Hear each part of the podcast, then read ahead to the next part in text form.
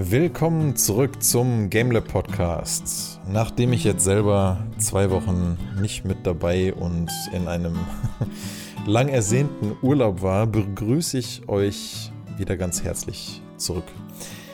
Ja, ihr beiden, David und Stefan, ihr hattet ja jetzt zwei Podcasts zusammen gemacht, ne? Schon in der Vergangenheit. Erstmal ein herzliches Hallo natürlich an euch beide. Wie geht's euch? Hallo Stefan erstmal. Hallo Daniel. Na, wie lief das mit den Podcasts? Super. Ich weiß nicht, also David, als wäre er nie weg gewesen. Hallo, ja. Das lief eigentlich ganz gut. Natürlich, äh, natürlich hast du uns gefehlt, aber ähm, ich glaube, wir haben es auch noch äh, einigermaßen hinbekommen. Es war erstaunlich, dass wir ähm, ein ganzes Stück schneller waren insgesamt im Schnitt, aber trotzdem nicht kurz gemacht haben. ich ziehe das ja auch manchmal ein bisschen in die Länge mit meinen Kommentaren. Ich habe manchmal ein bisschen ein Problem mit mich kurz zu fassen. Ich glaube, das ist aber einfach, weil zu dritt gibt es halt eine Stimme mehr, egal ob das jetzt du bist oder jemand mhm. anders. Ich glaube, das ist einfach der Punkt. Also wir sind, wir sind, wir haben uns beim ersten Mal waren wir erstaunt, dass es eine, ich glaube, eine Dreiviertelstunde war und ja. ähm, das war aber, war aber ganz gut. Aber weil's ja, wir haben. Kurz wir haben war oder weil es lang war? Weil es äh, relativ lang war. Wir hatten nicht so gedacht, dass wir so lang machen.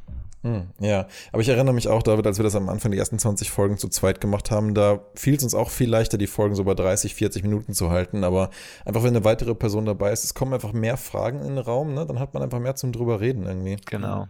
Ja, und ich meine, also wir hatten als, als letzten äh, Startpunkt eigentlich oder als letzten Absprungpunkt äh, tatsächlich ähm, Diablo 2 Resurrected und, und haben gesagt, du bist ja derjenige, der es spielt und dann mhm hat Stefan gesagt, ja, er spielt es jetzt ja auch, weil er es äh, geschenkt bekommen hat. Stefan, weißt du eigentlich mittlerweile von wem? Mein Vater hatte gefragt, ob ich es bekommen habe. Es war wohl ein Arbeitskollege von ah, ihm. Ach okay. echt, ein Arbeitskollege von deinem Vater hat dir das ja. Spiel geschenkt? Ja. Ich weiß auch nicht. Weil irgendwann, weißt du, David mich schrieb halt Stefan irgendwann so mitten im Urlaub an und war so, hey Daniel, voll cool, danke für das Spiel.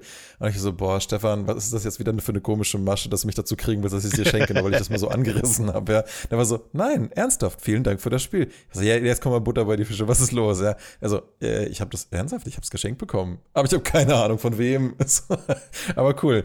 Jetzt ist das Mysterium aufgeklärt. Es ist nicht von mir, es ist nicht von David, sondern von einem Arbeitskollegen, von deinem Vater. Ja, ich kenne die ja auch, also das ist nicht. Also, Nein, aber ein tolles halt Geschenk. Also ich meine, ja, ja. ne, also du hast ja dann ja, sofort angefangen mit mir auch viel zu spielen, aber bevor wir da reingehen, soll ich vielleicht erstmal so einen Überblick geben über die, über das, was ich so, mein, mein, mein Eindruck jetzt vom Launch und, und so weiter. Mhm, bitte. Ja, mach doch. Du warst, du warst ja skeptisch. Ja, ich, ich war, oh mein Gott, ich war ja vier Wochen vor Launch noch extrem skeptisch. Ich habe ja bestimmt 50 verschiedenste Tickets, die ich halt halbwegs schwerwiegend fand, während des Alpha- und Beta-Testes reported und dachte mir so, oh Mann, ja, nee, das wird nicht ready for Launch, das wird so ein Warcraft-Desaster, vielleicht, hoffentlich. Ich habe mich nicht ganz so pessimistisch im Podcast geäußert, aber ich hatte echt hart Bedenken, dass das, ähm, dass das alles gefixt werden kann.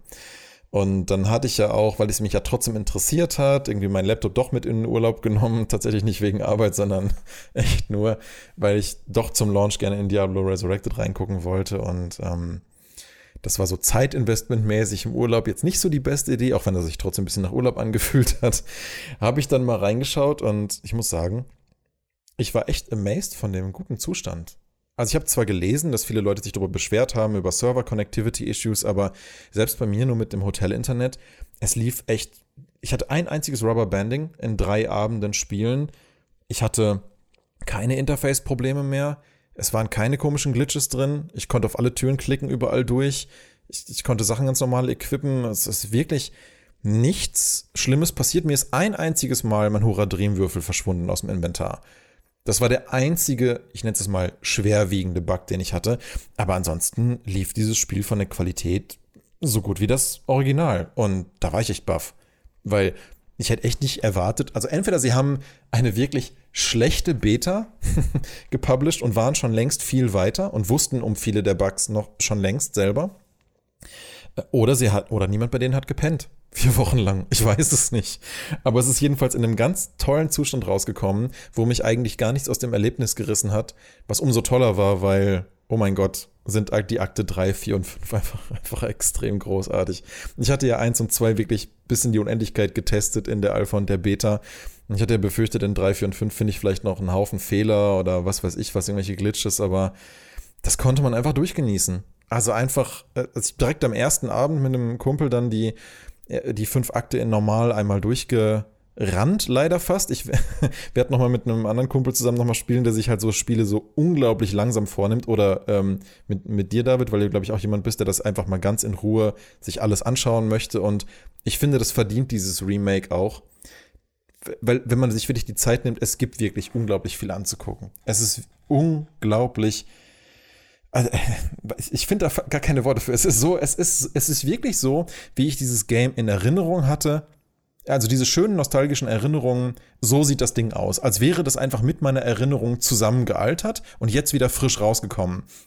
Also die, die Grafik ist wirklich das, was ich auch in allen Reviews sehe, was immer am meisten angepriesen wird. Äh, und ja, keine Ahnung ich hatte mich ja im, zum Alpha- und Beta-Feedback schon ein bisschen drüber ausgelassen. Ich glaube, das muss jeder für sich selber mal angucken. Es ist einfach was, was ganz besonders Geiles, wenn man das alte Spiel kennt und dann läuft man doch am Ende dann mal noch durch so einen Kristalldurchgang, wo halt dann der ganze Boden aus einem schönen reflektierenden Eis besteht und nicht einfach nur so ein platter Boden ist oder nachher bei Baals Thronsaal, weil sich, wenn sich halt jedes kleine gelbe und rote Licht in deinem Armor da selbst spiegelt und ähm, jedes Geschoss die ganze Welt erhält und in einem ganz düsteren Dungeon das so ein blaues Portal, wirklich, wenn du dich dem näherst, schon dieser, dieser Schein auch da so rumreflektiert an den Wänden und oder, oder man sich einfach nur in der Pfütze sieht. Selbst so Kleinigkeiten. Ja, ich weiß, es ist total primitiv im Vergleich zu heutigen sonstigen Games, aber es ist wirklich, also es ist ästhetisch unglaublich geil. Ähm, das ist ja auch, wie gesagt, der größte Unterschied. Das Gameplay ist ja tatsächlich überwiegend gleich geblieben.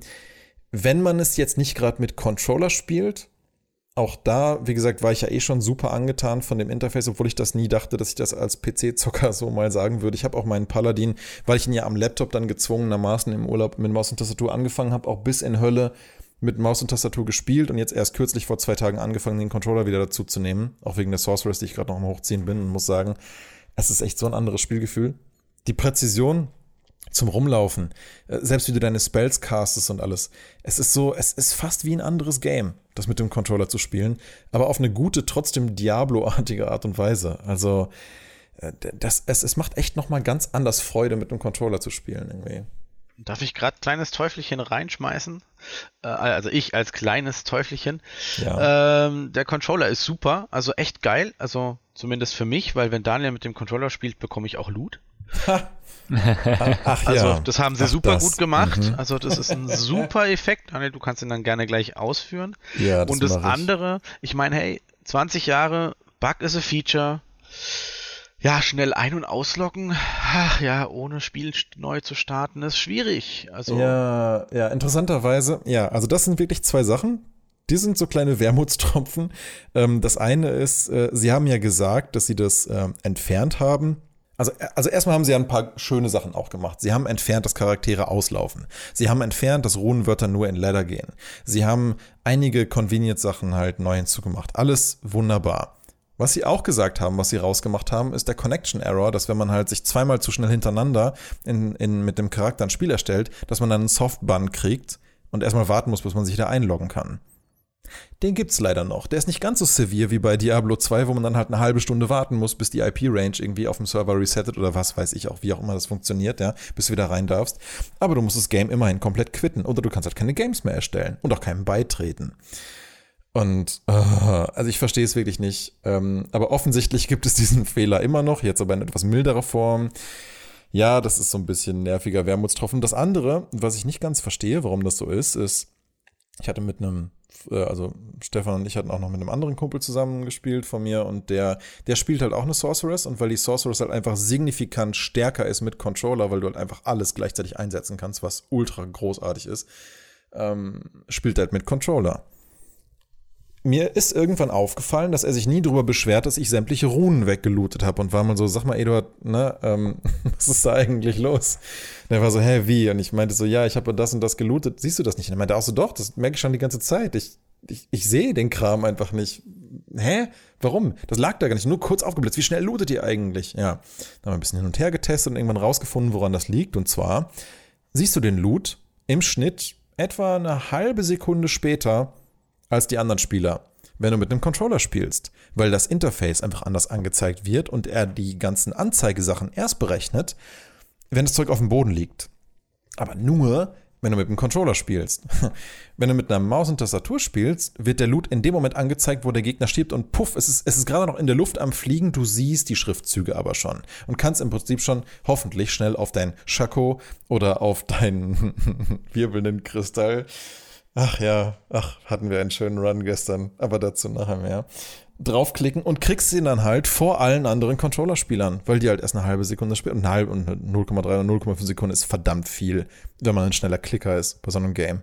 Also das ist irgendwie was, was mich ein bisschen wundert. Vielleicht können die das noch fixen. Ich hatte ein, zwei ganz seltene Grafikfehler, aber nur, wenn ich mit Stefan mit dem Druiden zusammengespielt habe, bei einem bestimmten Bild. Aber ansonsten kann ich mich an fast nichts erinnern, was irgendwie komisch lief. Ist es nicht positiv, wenn der Controller auch irgendeinen Nachteil hat? Dann spielen ja alle noch Controller und sind, ja, sind overpowered. Also ist es wirklich so krass mit den, mit den, äh, mit den Fähigkeiten?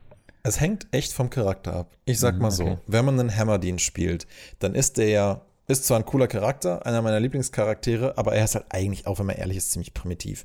Der, der, der rennt zwischendurch mit seiner Gedeihen-Aura durch die Gegend, um schneller zu sein.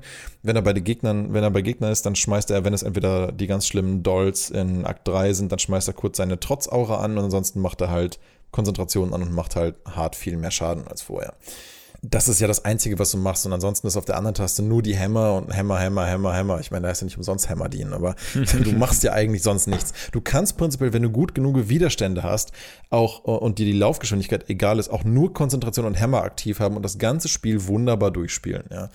Das kann man prinzipiell mit entsprechend gescheitem Equipment hinkriegen. Da glaube ich, äh, David, wenn du einen Paladin vorhast zu spielen in dieser Art, da wird dir das nicht großartig auffallen. Aber wenn du so Charaktere spielst wie eine, eine Sorceress, die halt wirklich auf dem Weg zu ihren finalen Spells ziemlich viel Sinnvolles auf dem Weg dahin levelt, wie zum Beispiel Teleport, ähm, Mana Shield, äh, Telekinesis, äh, Statikfeld, ähm, also Krams. Dann sind das Skills, die du eigentlich jederzeit schon mal sinnvoll nutzen könntest. Die meisten machen das aber nicht, weil das Umschalten mit den F-Tasten einfach zu behäbig ist und dann, oder selbst wenn du es dir auf Buttons mappst, du musst ja umschalten und dann einsetzen. Aber der signifikante Unterschied ist ja, du kannst es direkt mit einem Button Press sofort einsetzen. Und ich habe das gestern ein bisschen ausprobiert, als ich meine Sorcerers am Hochziehen war, in normal Travinkal ein bisschen abzufarmen für erste Items. Ähm, du kannst einfach mitten im Fight einen Button drücken und teleportierst dich halt aus dem Geschehen raus. Versuch das mal mit Maus und Tastatur im richtigen Moment so schnell, zack, zu wechseln, die Maus woanders hin zu bewegen und dann einzusetzen. Ähm, da, du bist einfach nicht so schnell. Definitiv nicht so schnell mit Maus und Tastatur und du kannst halt viel mehr Skills direkt im Wechsel, zack, zack, zack, gleichzeitig hintereinander einsetzen. Äh, ich habe ja dann äh, Feuersource angefangen und die hat ja am Anfang den ganz normalen Single-Target-Feuerball und dann kriegt sie halt ab Level 12 den Splash-Damage-Feuerball. Und die verbrauchen völlig unterschiedliche Mana und machen sehr unterschiedlich Schaden. Das heißt, eigentlich wäre es sinnvoll, die ständig zu alterieren untereinander ähm, und also ständig abzuwechseln untereinander, die beiden Spells. Mhm. Und wenn du Single-Target hast, dann ballerst du halt den kleinen drauf und wenn dann ein paar Leute rumstehen, dann ballerst du halt den viel teureren Splash-Damage-Spell drauf. Und das kannst du am Controller einfach zack, zack, zack, zack, zack mit deinem Daumen hin und her machen aber du kannst nie, never ever, kannst du Micro, also da musst du ein richtig krasser, was weiß ich, StarCraft-Zocker oder so sein, um das in den Fingern zu haben, um so schnell mit den F-Tasten und der Maus das halt wechseln zu können. Es ist, es ist, es ist signifikant besser, wirklich. Gerade für diesen Charakter. Und der macht auch dann viel mehr Spaß, weil du plötzlich das Gefühl hast, ach, so soll man die Sorceress spielen. Ach, so geht dieser Charakter, wenn sie ihr volles Potenzial ausnutzt. Huch, okay. Und selbst beim Paladin, ist es so viel netter, wenn man sich erstmal ein bisschen dran gewöhnt, auch wie das mit den Tränken und so weiter geht. Wie gesagt, Inventory Management, da wechsle ich immer sofort zurück auf die Tastatur. Aber ansonsten, auch beim Paladin, wenn man sich dran gewöhnt, ich bin mit einem Mob fertig, drück wieder auf die Gedeihen-Aura, zack, renn schnell weiter und ich sehe, oh nein, da kommt ein schlimmer Gegner, zack, drück die andere Taste für meine Trotz-Aura, um halt mehr Defense zu haben. Wenn ich merke, ich habe den ersten Hit geblockt, schalte ich sofort um auf die Konzentrationsaura, hau ein paar Hämmer raus, mach sofort wieder die Trotzaura. Die Hämmer sind mit dem Konzentrationsschaden berechnet worden, aber ich habe wieder meine Defense. Das heißt, du, du kriegst plötzlich eine Fingerfertigkeit da rein, die kannst du dir mit Maus und Tastatur gar nicht so erarbeiten, aber spielst es dadurch besser. Also selbst den eigentlich sehr simplen Hammerdien kannst du damit auch signifikant besser spielen. Wenn man bereit ist, sich das Stück für Stück anzutrainieren. Braucht schon ein bisschen Fingerfertigkeit, aber es, es, es fühlt sich dann auch echt plötzlich ein bisschen skillbasierter an. Das ist schon, das ist schon ziemlich cool irgendwie. Also kann ich nur empfehlen, dass, dass jedem selbst, der total skeptisch ist, war ich ja selber auch, für die Controllersteuerung, einfach mal ausprobieren. Ne? Vielleicht vielleicht mag man es ja doch. Also. Und findest du, dass man jetzt als, also kann man dann immer noch gut zusammenspielen, wenn einer als Controller spielt in einer Tastatur oder ist der Unterschied zu groß? Ich spiele wesentlich lieber mit Daniel, wenn er den Controller benutzt, ja. weil dann sehe ich die Items auf dem Boden. Ja, okay. das ist tatsächlich der einzige Unterschied. Also, wenn sie das fixen, ähm, dass man mit dem Controller die Items genauso schnell sieht, dann kann man zwar trotzdem nicht so mega präzise auf das richtige Item sofort klicken, also diesen Nachteil hat man definitiv dann trotzdem. Äh, aber wenn man mit Freunden zusammenspielt, sag ich mal, was wir ja die meiste Zeit tun, dann, ja, mein Gott, irgendwer lootet aus Spaß und ist so, haha, ich hab's jetzt, aber man teilt es ja dann doch miteinander. Also ich würde mal sagen, ja. solange du mit Freunden spielst, ist, hat es keinen wirklichen Malus, mit dem Controller zu spielen und du kannst ganz normal miteinander spielen. Also das, da, da gibt es eigentlich keinen Nachteil in irgendeiner Form. Weil, also ich, ich meine, ne, also für mich hört sich das jetzt schon interessant an, aber ich bin halt kein Controller-Spieler. Ich weiß halt, dass ich einen signifikanten Nachteil hätte, wenn ich mit Controller spielen würde, weil ich einfach nicht, nicht, nicht damit zurechtkomme so schnell. Ja, äh, hätte ich wie gesagt auch gedacht. Aber ich kann dir nur empfehlen, es zumindest mal zu probieren ja, klar. und dann zu sagen, ob du es wirklich so doof findest, wie du glaubst. Nee, ich, ich sage gar nicht, dass ich es doof finde. Ähm, ich ich spiele ja. ja. auch gerne manche Spiele mit Controller. Sable spiele ich auch mit mhm. Controller, weil es super entspannt ist, aber das ist kein Spiel, bei dem ich schnell reagieren muss. Ich bin einfach nicht an den Controller so gewöhnt, dass ich mit dem schnell irgendwas machen kann. Das ist einfach so. Ja. Und ich, ich kann ja, ja auch nicht, ja. also bei einem Spiel ist das irgendwie sagt, jetzt drücke jetzt äh, schon allein A, B, äh, XY in der richtigen Reihenfolge drücken, habe ich null Chance bei, mhm. wenn es, wenn es schnell genug ist. Null Chance. Ich weiß nicht, wo die Tasten sind. Ich kann das insofern sehr gut verstehen, dass Quicktime-Events ja auch darauf basieren, dass du dein natives Controller-Layout kennst. Genau. Also, dass du weißt, was beim PlayStation Controller Kästchen ist und dass du weißt, was Kreis ist. Aber du wirst ja wahrscheinlich, wenn du selber dir Buttons mappst bei einem Spiel, du wirst ja wahrscheinlich nicht drüber nachdenken, oh, ich drücke jetzt gerade Kreis oder sonst wie was, sondern es ist halt dann für dich der Button, der halt rechts ist mit dem Daumen, den du halt zum Interagieren oder Springen oder wie auch immer nutzt. Und ja. Wenn du es dir halt selber mappst bei Diablo 2, du mappst dir ja alles komplett selber, mhm. da ist ja mhm. nichts vorgefertigt. Okay. Du kannst dir auch jede, du kannst dir auch jede Geste und jeden Standardangriff auf jede beliebige Taste mappen. Mhm. Ähm, das ist alles komplett frei. Und dadurch finde ich, ist es halt immer, so wie du es gut findest, in der Form intuitiv. Ja, okay. Und klar, der Rest, ne, so wie Map-Anzeigen ist aufs Touchpad drücken, Menü-Anzeigen ist auf den Options-Button drücken, ähm, klar, das ist vorgegeben. Aber alles mit den Skills kannst du relativ frei auf die ganzen Schultertasten und die vier Hauptbuttons belegen. Bei Sable ist es so, die, die zeigen dir im Spiel, wenn du irgendwo mit das interagierst, zeigen sie die Taste an, wenn du Controller spielst. Mhm. Und ähm, sie sagen dir aber nicht, drücke X oder was, sondern sie drücken, sie zeigen dir vier kleine Punkte an und der eine Punkt ist einfach weiß. Ne? Okay. Der linke Punkt. Das heißt, das ja. wird für jeden Controller, egal was für eine Dinge hast, du hast halt immer diese vier Tasten, ne? Und das heißt, du weißt immer, du mhm. drückst einfach den linken. Gerade egal, ob es ein X oder was es ist bei, bei, also bei der Playstation, ist ein Kreis mhm. oder was, ne? ein Dreieck. Ja, das ist klasse. Ja, das, ist, das, ist, relativ barrierefrei und, und quasi controllerfrei. Genau. Und das spart natürlich für den Designer vom Interface auch die ganze Arbeit, verschiedene Controller dann nativ erkennen und richtig darstellen zu müssen. Rocket League macht das ja zum Beispiel. Diablo Resurrected macht das auch. Also er zeigt dir halt genau die Buttons von deinem instant erkannten Controller an. Man hat das ja manchmal bei Steam, dass Steam manchmal manche Spiele erkennt, manche nicht. Ja. Aber hier, Diablo 2 Resurrected, du berührst deinen Controller nur, du musst ihn nicht mal irgendwie fancy installiert haben oder so. Du berührst ihn nur, das ganze Interface ändert sich in einer Viertelsekunde. Cool.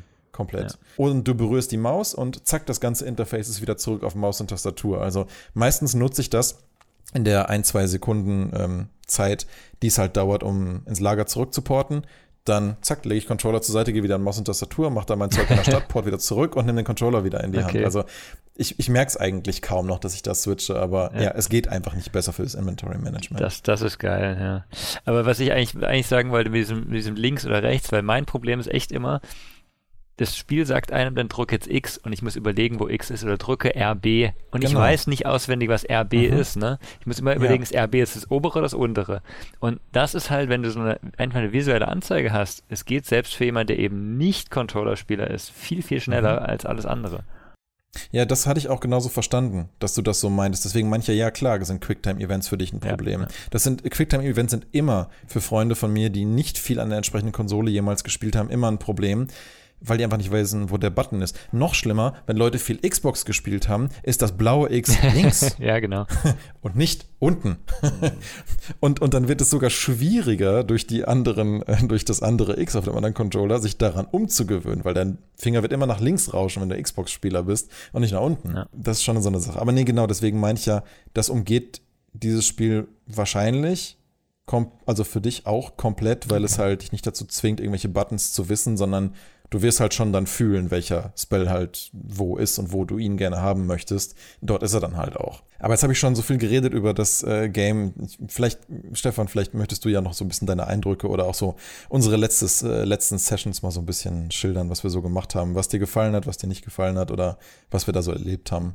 Also ich muss sagen, ich habe, es ist ja schon Ewigkeiten her, dass ich das Original gespielt hatte. Du hast ja eigentlich immer mal wieder äh, reingeguckt.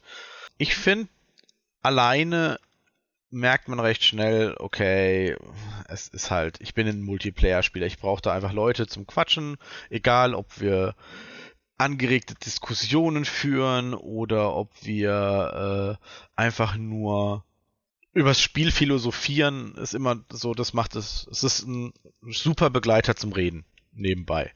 Und das macht Diablo 2 richtig gut. Weil ja, man sagt einfach, hey, Albtraum können wir super gehen, zack, rein und wir quatschen einfach und laufen nebenbei. Durchs Q-Level. Und freuen uns über, über alles, was wir dann finden, zum Beispiel das Q-Level. Und dann hatten wir halt gestern überlegt, weil ich habe da so Magic Find und so und man, man kriegt ja halt seltene Items und man, man muss ja sagen, man wird ja nur stärker, wenn man halt die richtig seltenen Items kriegt. Und bei Diablo 3 ist es komplett nicht nachvollziehbar, wie das mit diesem Magic Find funktioniert. Da hat man halt dann Magic Find von ja, 60.000 Prozent. 65.000 Prozent. Ja, Was heißt das jetzt? Finde ich jetzt, äh, weißt du, da hat man gar keine Relation. Hab ich, äh, haben wir halt überlegt, wie sieht's denn im Diablo 2 aus? Weil über 100%, 100 Magic Find heißt ja für theoretisch, ja gut, jedes Item, das fällt, hat eine hundertprozentige Chance, magisch zu sein. Also, weil du ja 100%, aber so ist nicht. Aber du kannst es halt hochpushen, haben wir überlegt. Ja gut, was passiert? Und das haben wir ausprobiert. Also seltene Items gibt's keine mehr. wir haben so viel gefunden. Natürlich die ganz seltenen doch noch nicht, bis auf Daniel einmal gestern. Da sagt er bestimmt auch noch gleich was dazu. Ich glaube, so sehr hat er sich schon lange nicht mehr gefreut. ich habe das scheiß Item im Leben noch nicht gefunden, Mann. Das war echt crazy. Wir waren ja in dem, in dem Q-Level und wir hatten unseren Magic Find ein bisschen hochgepusht. Also vielleicht kurz als Info dazu. Die Prozente, die man kriegt, die sind ein Plus Magic Find. Also das Game hat ja einen Basiswert von, also wie die Items halt fallen können, in welcher Wahrscheinlichkeit.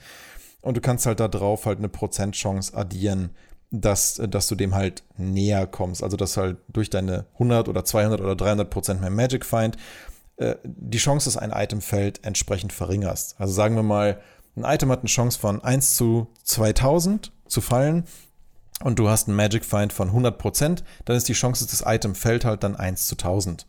Ja, also hast es quasi ver, ver, verdoppelt oder ver, Faktor 2 verbessert die Chance, dass es halt fallen kann. Und so rechnet sich das halt weiter. Der höchste Magic Find, den man, glaube ich, irgendwie erreichen kann im Game, ist, nein, nicht 65.000 Prozent, sondern halt, ich glaube, irgendwas um die 1,5 oder 1,7, also 1500 bis 1700 Prozent. Aber nur bei einem ganz speziell geskillten Barbaren, nur bei einem ganz speziellen Mercenary Equipment. Ich würde schätzen, die meisten Leute, wenn sie richtig krass auf Magic Find skillen, kommen so ungefähr auf 500 bis 700 Prozent. So, der Normalspieler wird, wird da irgendwie hinkommen können, früher oder später. Und das macht schon richtig was aus. Also wir hatten uns beide so ein bisschen drüber geärgert, dass wir halt irgendwie noch nicht so richtig viele gute Items gefunden haben. Dachte so, Mensch, was können wir da mal machen? Ja, vielleicht kommen wir noch nicht so ganz gut klar damit, aber lass doch mal unser ganzes Equipment umbauen auf Magic Find, was halt schon ein Risiko ist, weil du tradest halt sämtliche Skillpunkte und sonst was quasi dafür ein, die du halt nicht an Bonus bekommst, um halt äh, dann halt wenigstens 300 bis 400 Prozent Magic Fight auf dem Equipment zu haben. Machst halt viel weniger Schaden, hältst halt viel weniger aus. Das heißt, du musst ein bisschen abwägen, welchen Schwierigkeitsgrad, welchen Akt schaffe ich dann noch zu spielen. Und deswegen sind wir halt ein bisschen ins Q-Level in Albtraum. Wir haben es auch in Hölle versucht. Das haben wir so ein, ich will nicht sagen, wir sind gescheitert, aber wir haben halt eine halbe Stunde für ein Q-Level gebraucht. Das ist schon, also wer das kennt, die Map ist nicht groß. das, das war nicht so gut. Und dann sind wir in den Albtraum runter und haben unser Magic Find Equipment angelegt und wir gingen rein und die erste Gruppe hat einfach eine fucking Pool-Rune gedroppt. Ja. Also ich weiß nicht, also die, die viel spielen, denen wird das schon was sagen, dass die fällt nicht so oft, ja. Eine Pool-Rune, dann eine Hehl-Rune und dann noch eine ja eher normale Tool-Rune. Ähm, touchen so, was, was ist hier los? Ja, und es fiel ein Edelstein nach dem anderen und es fielen drei grüne, zwei gelbe und zwei Unique-Items. Alles im ersten Cow-Level-Run auf Albtraum, ne? Ich dachte so, hey, was? Nein, so krass kann das nicht sein mit dem Magic Find, das gehört so nicht. Und hat sich auch herausgestellt, das war der bei weitem luckieste Run überhaupt. Ähm, wir haben danach auch weiterhin, auch in Albtraum, immer wieder noch gute Items gefunden im Q-Level, aber halt nicht so krass wie bei diesem ersten. Aber, aber uns ist definitiv aufgefallen, dass es signifikant stark funktioniert, was auch wieder so ein viel schöneres Designelement im Gegensatz zu Diablo 3 ist, wo das halt alles so es ist halt entweder, entweder du findest gar nichts oder du findest 50 Legendaries in einem Run, so gefühlt, ja. Aber nichts davon ist wirklich gut, weil, weil die ganzen Uniques einfach schlecht rollen können. Mhm. Und das ist ja auch nicht so in Diablo 2, ne? Wenn du da ein Item kriegst, dann ist das das Item. Ja, es hat eine minimale Varianz und die ganz krassen ähm, Puristen da, die, die, die, die Completionists, die, weiß nicht, die versuchen dann so ein Item vielleicht auch zwei, dreimal zu kriegen, bis es mal besser rollt, aber grundlegend, wenn du einmal das geile Item für deine Class findest, dann brauchst du wahrscheinlich so schnell kein anderes mehr. Und das ist mir tatsächlich in Albtraum passiert, als wir dann eigentlich aufhören wollten. Und Stefan so meinte, ach komm, ich will noch eine liedlose Wand irgendwie farmen, die soll ja bei Duriel eventuell droppen, lass mal gucken. Ja gut, trotz unser Magic Find Equipment droppte du Duriel nur fünf weiße Items, was, oh Mann, schade. Na, ach komm, lass noch einen Mephisto-Run machen. Gut, zum Mephisto so ein kleines grünes Item, also ja, das ist zwar nett, aber ja, die Ausbeute ist auch nicht so geil. Okay, ach komm, lass bevor du offline gehst, Stefan, lass noch einen, einen Diablo-Run machen. also mal hingelaufen, auf dem Weg sind auch wieder viele Runen gefallen, da schon so, oh schön, das geht doch in eine gute Richtung. Diablo gekillt und dann liegt da ein unique, unidentifizierter, wirbelnder Kristall. Und ich war so, nein, das ist jetzt nicht wahr. Das ist jetzt nicht wahr, oder? Wie gesagt, das ist der wirbelnde Kristall, wenn er identifiziert ist, ist das Auge oder The Oculus im Englischen. Und es ist eigentlich einfach das beste Item für eine Sorceress im ganzen Game. Also meiner Ansicht nach. Vielleicht gibt es bessere Crafting-Items, das wage ich jetzt gerade nicht final zu beurteilen, aber ich meine, es ist eigentlich so das beste Sorceress-Item überhaupt. Und du bezahlst auch auf Ebay gerade aktuell so um die 20 Euro für, so für so ein Teil. Ne? Es ist wirklich verrückt. einfach nur für ein Item. Mhm. Liegt es da, ich identifiziere das und ja, es ist wirklich auch noch extrem gut gerollt, soweit. Äh, und ja, es wäre halt, ich habe die ganze Zeit so gesagt, Mann, ich bräuchte ein, bräuchte ein Schild, ich bräuchte gerne einen Herald von Sakarum für meinen Paladin, aber den findet man ja nie. Man findet ja nie das Class-spezifische beste Item aus seiner wochenlange Arbeit. Plöpp! Liegt dann Oculus rum. Daraufhin habe ich gestern direkt eine Zauberin angefangen und hoffe, dass ich bald Level 42 werde, um das Ding ausprobieren zu können. Ach, herrlich. Das war, ein, das war ein schönes Ende für die Session gestern. Und es sind halt auch schöne Erfahrungen im Vergleich zu Diablo 3, wo man halt wirklich durchrennt. Man wird eigentlich nur bis zu einem bestimmten Punkt, eigentlich wirst du sofort belohnt, weil wenn du einen Season-Charakter machst, kriegst du dein Set, das du brauchst, sowieso recht schnell. Das stimmt. Und dann kannst du dir alles so ein bisschen rumcraften. Das heißt, das ist eigentlich nur ein reines Grinding-Game. Also wirklich ein reines Grinding-Game. Und bei Diablo 2 kriegst du zumindest, es ist auch ein Grinding-Game, klar, äh, da brauchen wir nicht drüber reden. Aber äh, wenn du dann das Item siehst, was du willst, und das hat man beim Daniel halt schon direkt gemerkt, das war noch nicht mal identifiziert. Er hat es tatsächlich mhm. so lange liegen lassen, dass ich sogar den Namen lesen konnte. ähm, und wenn dann halt dann auch danach so nein und dann halt eben das Unglauben, dann die Freude dahinter, das ist dann schon echt super, weil dann freut man sich natürlich für den anderen halt auch. Unab, weil ich spiele keinen, ich brauche dann nicht mit irgendjemandem streiten, dass es jetzt meins oder seins ist. Ähm, und dann ist das natürlich super geil, weil jeder von uns spielt auch was anderes. Und das finde ich aber auch total witzig, dass jeder sich irgendwie so intuitiv eine ganz andere Klasse genommen hat. Wir haben jetzt bei niemandem äh, mit dem wir so miteinander spielen. Wir sind jetzt so zwischen vier, fünf Leute, je nachdem, wer gerade Zeit hat. Niemand hat die gleiche Klasse. Okay, das, das wäre jetzt meine Frage noch gewesen, was ihr so spielt, aber ja, erzähl mal. Ja, also ich spiele einen Hammerdin, äh, Stefan spielt einen Elementardruiden, ähm, meine Freundin spielt einen ähm, Summonancer, also einen Necromancer mit, mit Supportflüchen und vielen Skeletten der einfach das Game komplett auf Easy Mode macht, weil die Gegner können halt nichts mehr und die ganze Agro wird von den Skeletten weggepackt. Also ich wusste nie, dass ein Necromancer so geil als Party-Member ist. Ich hatte nie mit einem Necromancer gespielt, aber das ist einfach nur fantastisch, ja. Mhm. Äh, Stefan Ah, nee, habe ich ja gerade schon gesagt, spielt einen Elementardruiden. Der andere Freund von mir, der spielt eine Cold Source, hat jetzt einen Frostorb und ist auf Blizzard umgeskillt, was nochmal ein bisschen besser ist, offensichtlich. Ein anderer Kumpel von mir, der will auf jeden Fall nichts anderes als Barbar spielen, aber der, ist, der hat im Moment nicht so viel Zeit, der wird das sich demnächst so ein bisschen anschauen. Und ja, jemand anders, den ich noch kenne, der vielleicht noch mitmachen will, will eventuell eine Assassine spielen. Und soweit ich weiß, David, warst du, glaube ich, auch Paladin oder Amazone nicht grundlegend abgeneigt? Oder hast du die Amazone nie gespielt? Doch, doch. Ich habe beim letzten Mal habe ich eine, doch, ne? eine Javason gespielt. Ja, das war auch eine meiner Ideen wieder nochmal, weil das immer ganz nett war für mich. Toll, weil niemand von uns spielt diese Klasse und ich habe mittlerweile ein Invent. Also du willst wahrscheinlich natürlich erstmal selber Sachen finden und so. Aber ich weiß nicht warum. Das mag wahrscheinlich nicht daran liegen, weil niemand von uns das spielt. Aber ich habe das Gefühl, jeden Tag findet jemand irgendwas mit eins oder zwei zu Skill-Level der Amazone. Ja. Und alle sind immer so, oh, warum? Ist aber, Wohin damit? Ist aber immer so, wenn du es nicht spielst, findest du es, ja. Wahnsinn. Ich habe ich hab sogar schon Handschuhe mit 1 zu Amazonen-Skills. Ich habe verschiedene Bögen und Speere mit 2 zu Amazonen und Kampfskills. Also verrückt, ja, wahnsinnig komplettes Inventory. Du wirst wahrscheinlich erstmal selber ein bisschen finden wollen, aber wenn du dann später was haben willst, also ich habe, wir haben einen Haufen Zeug gefunden. Ja, cool. Ja, und das finde ich einfach, finde ich total witzig, dass sich jeder einfach so eine andere Klasse gesucht hat, ohne dass wir das jemals abgesprochen haben. Normalerweise müssen wir uns unsere Games immer absprechen mit Freunden, so ja, wer spielt was und dann vielleicht nichts doppelt und bla bla. Aber hier kam das einfach so von ganz alleine. Also jeder, den ich kenne, mit dem ich gern spielen möchte, hat eine andere Präferenz für eine Klasse und das ist echt super. Das ist cool. Wobei ich sagen muss, bei, also bei Diablo 2, gut, wenn du zwei, zwei Necros hast, die viel äh, Summoning machen, das ist dann sehr, sehr unübersichtlich, sage ich mal. Aber für die anderen Sachen Okay, wenn du nur irgendwelche Sources hast, dann ja, ist auch schwierig, aber also. Ja, aber selbst zwei Necros. Also wenn halt einer sagt, okay, ich spiele den Summonancer, hast du vielleicht Bock, mal was anderes auszuprobieren, dann kann der andere ja auch ein Bone Spear genau. äh, Knochenkäfig-Bild spielen. Und der ist ja auch super stark. Mhm. Ja. Also, das kann man dann schon, oder selbst, oder beim, beim, beim Paladin ja auch. Da gibt es ja den Salad oder es, es gibt den Opfer-Paladin oder du kannst Holy Fire spielen oder kannst einen Hammerdin spielen oder du kannst was, was weiß ich, ja, kannst du mehr auf Conviction gehen und mehr als Support spielen und die Gegner schwächen und so. Oder einfach generell ähm, Support auch über Resistenzen und so. Da, da geht ja wirklich, da geht ja wirklich echt viel und das ist ja auch nur eine Klasse. Mhm. Und die Sorceress, ne, selbst Frost Source kann entweder Blizzard oder Frostorb sein. Oder Gletschernadel, wenn man sich ein bisschen schwer machen möchte. Bei der Feuer Source auch, entweder Hydra oder Meteor oder Fireball ähm, beim, beim Blitz ja im Prinzip auch, ne? Kannst du Gewitter spielen oder Lightning Streak oder Kettenblitz.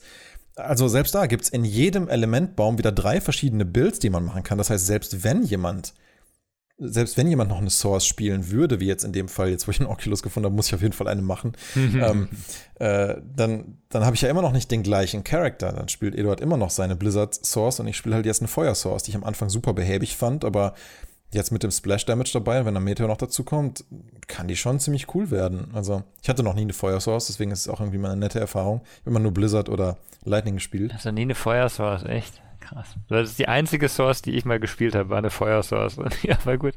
Das ist, ja, ist das wieder, ist doch witzig. Guck mal, gibt, wieder sowas. Es gibt ne? aber so viel, es gibt halt einfach so viel Variation mittlerweile bei dem Ganzen. Ne? Mhm. Und ähm, ja. eben, also ich, ich habe so ein bisschen überlegt, was so der beste Einstieg ist wieder, ne? Aber es äh, ist immer die Sache eben, was, was du auch, also ich finde für den Anfang ist halt, wenn du einfach nur gar noch nie sowas gespielt hast, ist halt sowas wie ein Barbar oder ein Paladin. Du läufst halt durch und du bist du stirbst nicht sofort und so. Das ist relativ mhm. einfach, aber im Endgame ist es halt, finde ich, nicht so spannend mehr mit, mit, den, mit diesen Klassen. Ja, es ist nicht so spannend und es ist auch nicht so einfach, würde ich sagen. Also ich denke, der Barbar ist eine gute Anfängerklasse für Leute, die einfach so ein bisschen im Nahkampf ein bisschen was ausprobieren wollen. Aber im Endgame siehst du nicht so viele Barbaren. Also da wird man dann definitiv schon eher so ein bisschen anfangen, ich will jetzt nicht sagen, Probleme zu bekommen. Sie ist hier und da schon mal Barbaren. Allein schon, weil die wegen der Kriegsschreien einfach ein super, super, super Support-Charakter für große Partys sind. Mhm. Siehst du die schon immer mal wieder, gerade bei Ballruns. Aber Solo, ja gut, eher für Goldfind. Naja gut, der Barbar hat schon einige geile Möglichkeiten. Also der Barbar ist auf jeden Fall der Charakter, der, das, der am allerschnellsten die allermeiste Kohle in Travinkal farmen kann. Was ja auch nicht sinnlos ist, weil ja das Glücksspiel-Feature hier auch wesentlich cooler ist als bei, ähm, als mit dem Kadala-Gedöns in Diablo 3. Ich habe nie, hab nie Glück mit dem Glücksspiel gehabt in Diablo 2. Irgendwie. ja, man muss auch ziemlich viel Geld ausgeben. Deswegen machen die meisten Leute irgendwann einen Goldfind-Barbaren, um halt immer genug Gold fürs Glücksspiel zu haben. Weil du es halt schon oft machen musst. Es ist aber auch so eine Sache, es gibt so viele Hidden-Mechaniken in Diablo 2 die man einfach auch mal kennen muss. Und das Glücksspiel zum Beispiel, ähm, da habe ich mich jetzt noch mal ein bisschen eingelesen, das war mir auch nicht so ganz so bewusst, das ist halt ausschließlich abhängig von deinem Charakterlevel. Und die Sachen, die du kaufst, auch völlig egal in welchem Akt, auch völlig egal in welchem Schwierigkeitsgrad, ne? Es ist alles nur abhängig von deinem Charakterlevel. Okay. Und was du abhängig von deinem Charakterlevel beim Glücksspiel kaufst, kann vom Item-Level, das ist ja auch noch ein Hidden Stat, vier über deinem aktuellen Level bis zu fünf unter deinem aktuellen Level liegen. Und das heißt, wenn du zum Beispiel die besten Amulette, dann gibt es ja noch dieses versteckte Crafting-System und sowas auch ziemlich nice ist. Und dafür brauchst du halt, wenn du Amulette und Ringe machen willst, besonders hohe Item-Level Amulette oder Ringe. Und dafür solltest du zum Beispiel mindestens Level 93 sein, hm. um dann ein Amulett oder einen Ring vom Glücksspiel zu kaufen, der dann blau sein muss. Der hat dann mindestens Item Level 88 und da können dann halt die geilsten Sachen, wie zum Beispiel 2 zu allen Skills von Charakterklasse XY sein und, und andere Sachen. Aber das ist halt massiv Charakterlevel abhängig, was dabei rauskommt. Und ja, also das finde ich macht aber auch so ein bisschen den Reiz von Diablo 2 auch aus. Ich spiele das Spiel ja seit so vielen Jahren. Und jetzt, wenn ich mich wieder anfange, intensiver damit zu beschäftigen, lerne ich wieder die ganze Zeit Kleinigkeiten, wo ich mir dachte, ach so, ach stimmt, ach das gab's, uh, das habe ich aber nie zu Ende ausprobiert. Ich glaube, ich hatte zum Beispiel ähm, wenn überhaupt jemals mal eine einzige Hellfire Torch, wenn überhaupt, weil das ja echt lange dauert, bis du so eine hast.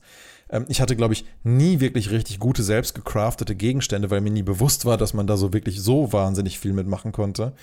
Ähm, also, ja, keine Ahnung. Es, ist, es, hat so viele geile versteckte Mechaniken und das Spiel ist so gut äh, gebalanced, was einfach sein Belohnungssystem angeht. Das ist schon echt toll. Also nochmal so Fragen für, für Einsteiger. Also es gibt ja verschiedene Build-Sites äh, oder, oder Builds, die man nachlesen kann.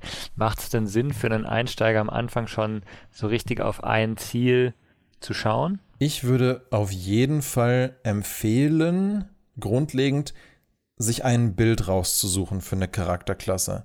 Denn was Stefan relativ früh aufgefallen ist, dass er halt ein paar Punkte in verschiedene Sachen gesteckt hat beim Druide, weil er halt alles mal ausprobieren wollte und relativ schnell nach den ersten vier, fünf Akten gemerkt hat, dass er einfach nicht mehr klarkommt und dass er einfach nicht genug Schaden macht mhm. und einfach die, die Monster nicht mehr umfallen und er total auf, auf die Fresse kriegt. Also, Mann, warum ist das so? Das ist aber echt, ist das jetzt so früh schon so schwierig? Da meine ich so, naja, du hast halt jetzt mal alles mal ausprobieren wollen, aber mh, hm, eigentlich sollte man sich zumindest erstmal beim ersten Playthrough eine Sache aussuchen, auf die man sich committet, die auch voll ausleveln. Und wenn einem die dann missfällt, dann resetten. Man kann ja durch alle drei Schwierigkeitsgrade hin dreimal gratis resetten. Und danach kann man sich ja im Endgame so Reset-Tokens farmen und mit denen dann seinen Charakter wieder zurücksetzen. Hm, okay. Das ist eigentlich, also eigentlich kann man endlos resetten. Nur diese ersten drei Resets, die haben, glaube ich, schon ihren Grund, weil viele Leute rumprobieren und direkt nach der ersten Quest bekommst du ja die Reset-Funktionalität. Ja, stimmt. Und ähm, es macht auch total Sinn, dass man die so früh kriegt, weil vielleicht stellst du einfach fest, ach Mensch, das war's doch nicht. Oder ja, also ich würde zusammenfassend empfehlen, man sollte sich überlegen, auf welche Klasse habe ich grundlegend Lust. Was klingt für mich spaßig, weil gut spielbar sind alle. Man kann auch mit allen Klassen in Hölle bestehen am Ende. Vielleicht nicht mit allen Builds, aber man kann da man kann sich schon durchschlagen. Also sich eine Klasse auszusuchen, dann ein bisschen zu recherchieren, was gibt es so für Builds und dann vielleicht mal einen auszuprobieren. Also ich würde einfach entweder man sucht sich ein Bild raus und zieht den mal durch und guckt, ob der einem gefällt.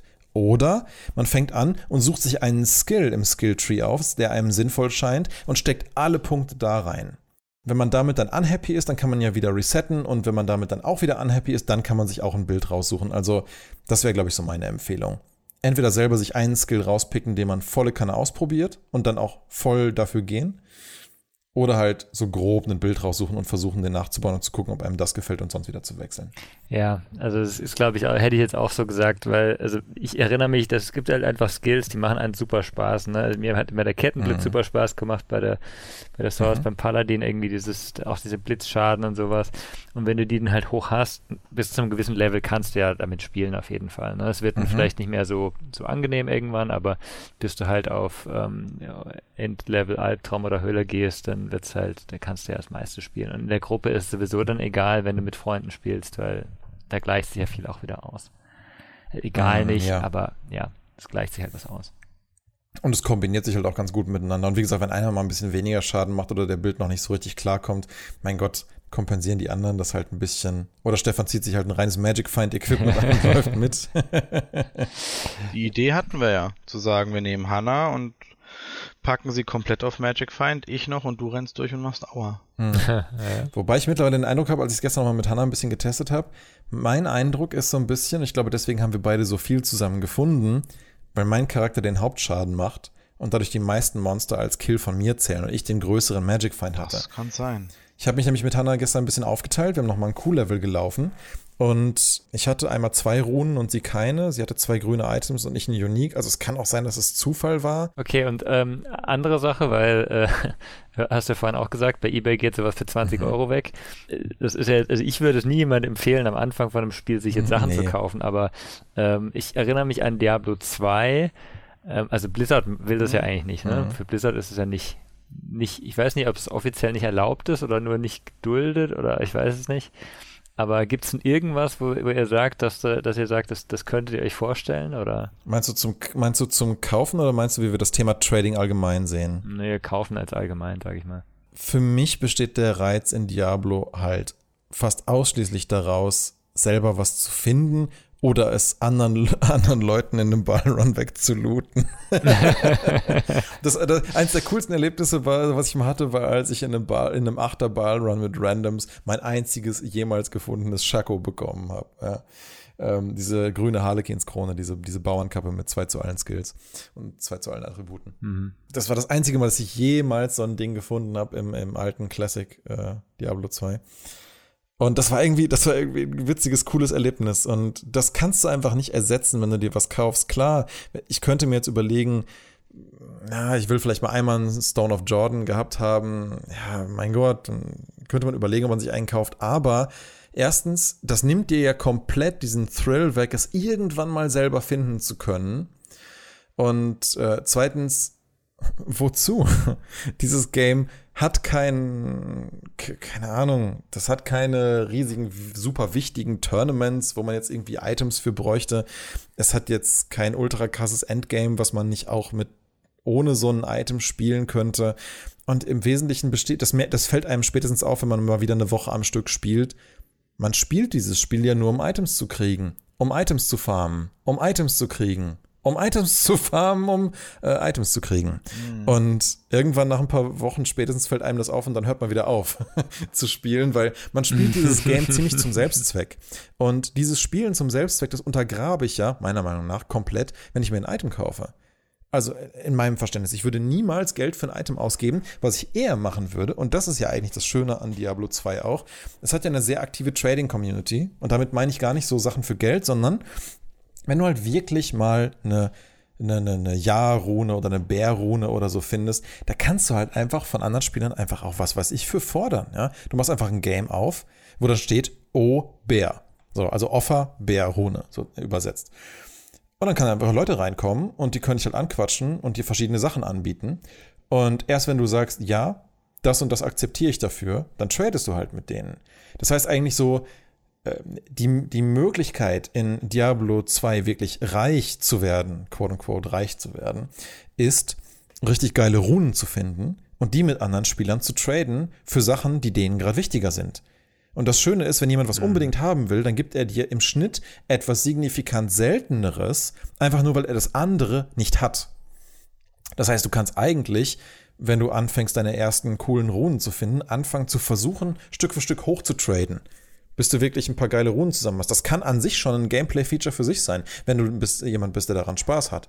Und da hätte ich eher noch, glaube ich, Freude dran, zu sagen, ich arbeite ein bisschen mich ein in die Wertigkeiten von Trading-Items und welche gut sind und was man für was bekommen kann und so weiter. Das, das wäre, glaube ich, eher was, wo ich sagen würde, dass äh, das wird dann Spaß machen, weil im Endeffekt findest du dann ja trotzdem irgendein seltenes Item und tradest es dann für das seltene Item deiner Wahl von jemand anderem, der das mhm. auch dann selber gefunden hat. Das hat dann ja trotzdem einen inhärenten Wert irgendwie. Genau, hört sich auf jeden Fall interessant an. Ähm, du hast aber kein echtes Trading-Interface, oder? Du droppst halt die Dinger runter, wenn du sagst, ja, das passt für uns. Doch, oder? Nein, nein, nein, nein, nein. Das würde ja, das wäre ja, das gab es schon immer. Da wäre ja Tür und Tor offen für Beschiss. Ja. Und das, ja, das, eben. und du kannst trotzdem, wenn du nicht aufpasst, beschissen werden. okay. Äh, zum Beispiel ein, ein ganz beliebter Trick von fiesen Hackern, äh, was heißt Hackern? Nein, das sind ja keine Hacker, also von fiesen Leuten war, die haben eine Bauernkrone genommen und die mit dem Smaragd gesockelt. Dadurch wird diese Bauernkrone grün. Die Harlequins Crest mhm. ist auch eine grüne Bauernkrone und sieht der zum Verwechseln ähnlich. Und ja, wenn du es mit jemandem tradest und jemand legt die Harlequins Krone rein und du legst was anderes rein, zum Beispiel eine Wechsrune, was glaube ich ungefähr einen ähnlichen Wert haben dürfte beim aktuellen Stand des Spiels vom zeitlichen Verlauf. Ja, ich denke, eine Wechsrune ist ungefähr, was im Schako entspricht. Legst die rein, drückst auf OK und der andere tauscht schnell im letzten Moment sein grünes Schako gegen das Smaragd-Schako aus und drückt auf OK. Dein OK-Button wird zwar dann wieder resettet und du musst es neu bestätigen, aber wenn du nicht gut hingeguckt hast, ob da sich nochmal was geändert hat, bevor bei dem anderen das grüne Symbol steht, tja, dann kann es sein, dass du ein Smaragd-Schako bekommst, das einfach gar nichts wert ist. Also es gibt dieses Trading-Interface, aber man muss ein bisschen aufpassen, was die Leute da reinpacken. Also wenn der andere grün gemacht hat und es bestätigt hat, und du drückst dann einmal drauf, dann sollte das schon alles auch hinhauen. Und das ist auch die einzig safe Methode, ohne was auf den Boden zu droppen, wenn vielleicht gerade mal ein Server disconnect ist oder wie auch immer, oder wie Stefan jetzt gerade zum Beispiel gerade mal kein Internet mehr hat. Äh, die einzig safe Methode, wirklich mhm. was von Charakter zu Charakter transferieren, was dann auch instant im jeweils anderen Charakter gespeichert wird. Okay. Aber das funktioniert ja dann an, an sich, bis auf jetzt äh, spezielle ja, Ausnahmen. Genau, das funktioniert ganz gut. Auf jeden Fall. Ja, also insgesamt muss ich echt sagen, ein, ein äußerst positives Fazit. Vor allem nachdem Stefan ja ursprünglich so war, ja, ach mein Gott, wenn du mir das Game schenken solltest, spiele ich es vielleicht mal ein bisschen mit. Hinzu, Stefan fragt mich zu diesem Podcast, ja Daniel, ähm, du arbeitest ja nach dem Podcast heute nicht, ne? Du, du hast ja dann Zeit, oder? ja gut. Zeigt ja schon, dass dieses Game wohl irgendwie doch was richtig macht. Ja, und man muss auch sagen, mir fällt gerade nicht ein, was ich alternativ machen könnte. Traurig. Das Wetter ist nicht so prickelnd. ähm, Spiel will ich jetzt nicht schon wieder eins kaufen. mal, mal ein bisschen weniger kaufen. äh, Kena war geil, habe ich schon durch. Ich will aber kein 100% Mensch werden. Und dann Diablo 2 ist okay alleine, aber zu zweit macht es halt mehr Spaß. Spielen ja sowieso alle Leute, die du kennst gerade. Insofern kann man auch ja. genauso gut mitspielen. Außer David, aber das äh, Kommt passt noch. noch. Hat sich auch gerade geändert, ne? David hat gerade Diablo 2. Hey! ja, sehr schön. Siehst du, dann kannst du ruhig arbeiten, Daniel. Ich hab David. nee, äh, ich werde Diablo 2 garantiert erstmal alleine durchspielen, bevor ich okay. irgendjemand da reingehe. Da habe ich überhaupt keine Lust drauf, äh, da jetzt irgendwie von jemandem, der es schon gespielt hat, durchgerusht zu werden. Ja. Ich würde auch nochmal einen neuen Char anfangen. Also das wäre kein Problem. Und ich bin nicht so. Ich habe schon vergessen, was man im ersten Akt alles tun muss. Also würde ich prinzipiell auch, aber ich kann auch verstehen, wenn David sagt, ja, er möchte es einmal alleine auch. erleben. Absolut. Grundlegend wäre ich auch jederzeit bereit, nochmal einen Level 1 Charakter anzufangen und ganz in Ruhe durchzulaufen, weil ich bin mir sicher, ich habe bei weitem noch nicht jeden Winkel angeguckt und das ist durchaus eine Spielerkomponente, die ich selber auch habe. Normalerweise erkunde ich auch Sachen Ewigkeiten. Mhm. Ähm, und da gibt es wirklich viel zu schauen. Auch, man kann echt ganz oft mal F und G drücken zum Reinzoomen und zum Legacy-Modus umschalten. Also Cool, dass es jetzt gerade bei dir diesen Impuls ausgelöst hat, das auch dir zu holen. äh, gucken wir mal, vielleicht, vielleicht finden wir eine Möglichkeit, zusammen zu spielen oder guckst du erstmal alleine an. Ähm. Ja, also prinzipiell, ne, ich spiele gern mit euch, ja, ja. aber ich würde es erst einmal, einmal auf normal durchspielen und dann kann man gerne auf den höheren Leveln, habt ihr auch noch Spaß. ja, klar. Voll verständlich. Ja. Sehr schön. Dann würde ich fast sagen, weil wir ja doch, äh, wie auch immer wir es geschafft haben, eine ganze Stunde damit zu füllen, das erstmal heute bei Diablo 2 belassen. Wobei ich eigentlich super gerne mit dir, David, auch noch über Sable geredet hätte. Aber ich denke, vielleicht habe ich es bis zum nächsten Podcast selber auch schon mal ein bisschen angespielt. Dann kann man sich auch mal ein bisschen, ein bisschen austauschen drüber. Genau, da bin ich auch weiter. Ich habe jetzt zwar schon irgendwie fünf Stunden drin, aber ah, das wäre noch eine Frage. Wie, wie lange wie lang jetzt für Leute, die noch nie Diablo 2 gespielt haben, wie lange rechnet ihr denn für so einen normalen Playthrough? Also für jemand, der schon Vorerfahrung hat wie du, würde ich sagen, kannst du prinzipiell nach irgendwas zwischen fünf und sieben Stunden mhm. äh, im nächsten Schwierigkeitsgrad sein. Mhm. Okay. Ist vielleicht, vielleicht eine völlig falsche Schätzung, vielleicht bist du signifikant schneller, vielleicht guckst du dich auch so viel um und probierst aus oder farmst bei der Gräfin zwei Stunden Runen, bis du halt ein Tal Ed zusammen hast, um dann halt schneller laufen zu können von da an. Und zweifach gesockelten Armor würde ich jedenfalls empfehlen. Ist ein super Early Game Runenwort, kannst du voll früh nutzen. Aber wenn du sowas halt nicht machen solltest und dich halt weniger umguckst, dann kann man es, glaube ich, sechs Stunden könnte man grob schaffen. Ich glaube eher, wenn du dir wirklich gut Zeit nimmst, ein bisschen was farmst, eher so neun Stunden. Okay, bin ich mal gespannt. Ich bin auch sehr gespannt auf deine Meinung. Ich hoffe, du hast damit eine gute Zeit. Ich, ich bin mir aber fast schon sicher, dass das ja. der Fall sein wird. Auf jeden Fall. Hm? Gut, dann. Na gut, dann würde ich es fast damit abschließen und sagen dann allen Beteiligten weiterhin viel Spaß mit Diablo 2 Resurrected. Ja. Ein wirklich äh, besser gelaunchtes Spiel, als ich dachte und wirklich mit unglaublich viel, nicht nur Nostalgie, sondern wahnsinnig viel richtigen Re Remake-Gedanken an den richtigen Punkten und ähm, ja, freut mich riesig, dass es jetzt draußen ist und wir unsere endlich unsere Zeit da reinstecken können. Gucken wir mal. Vielen Dank für den heutigen Podcast. Bis zum nächsten Mal. Bis zum nächsten Mal. Bis dann. Ciao. Ciao. Jo, ciao.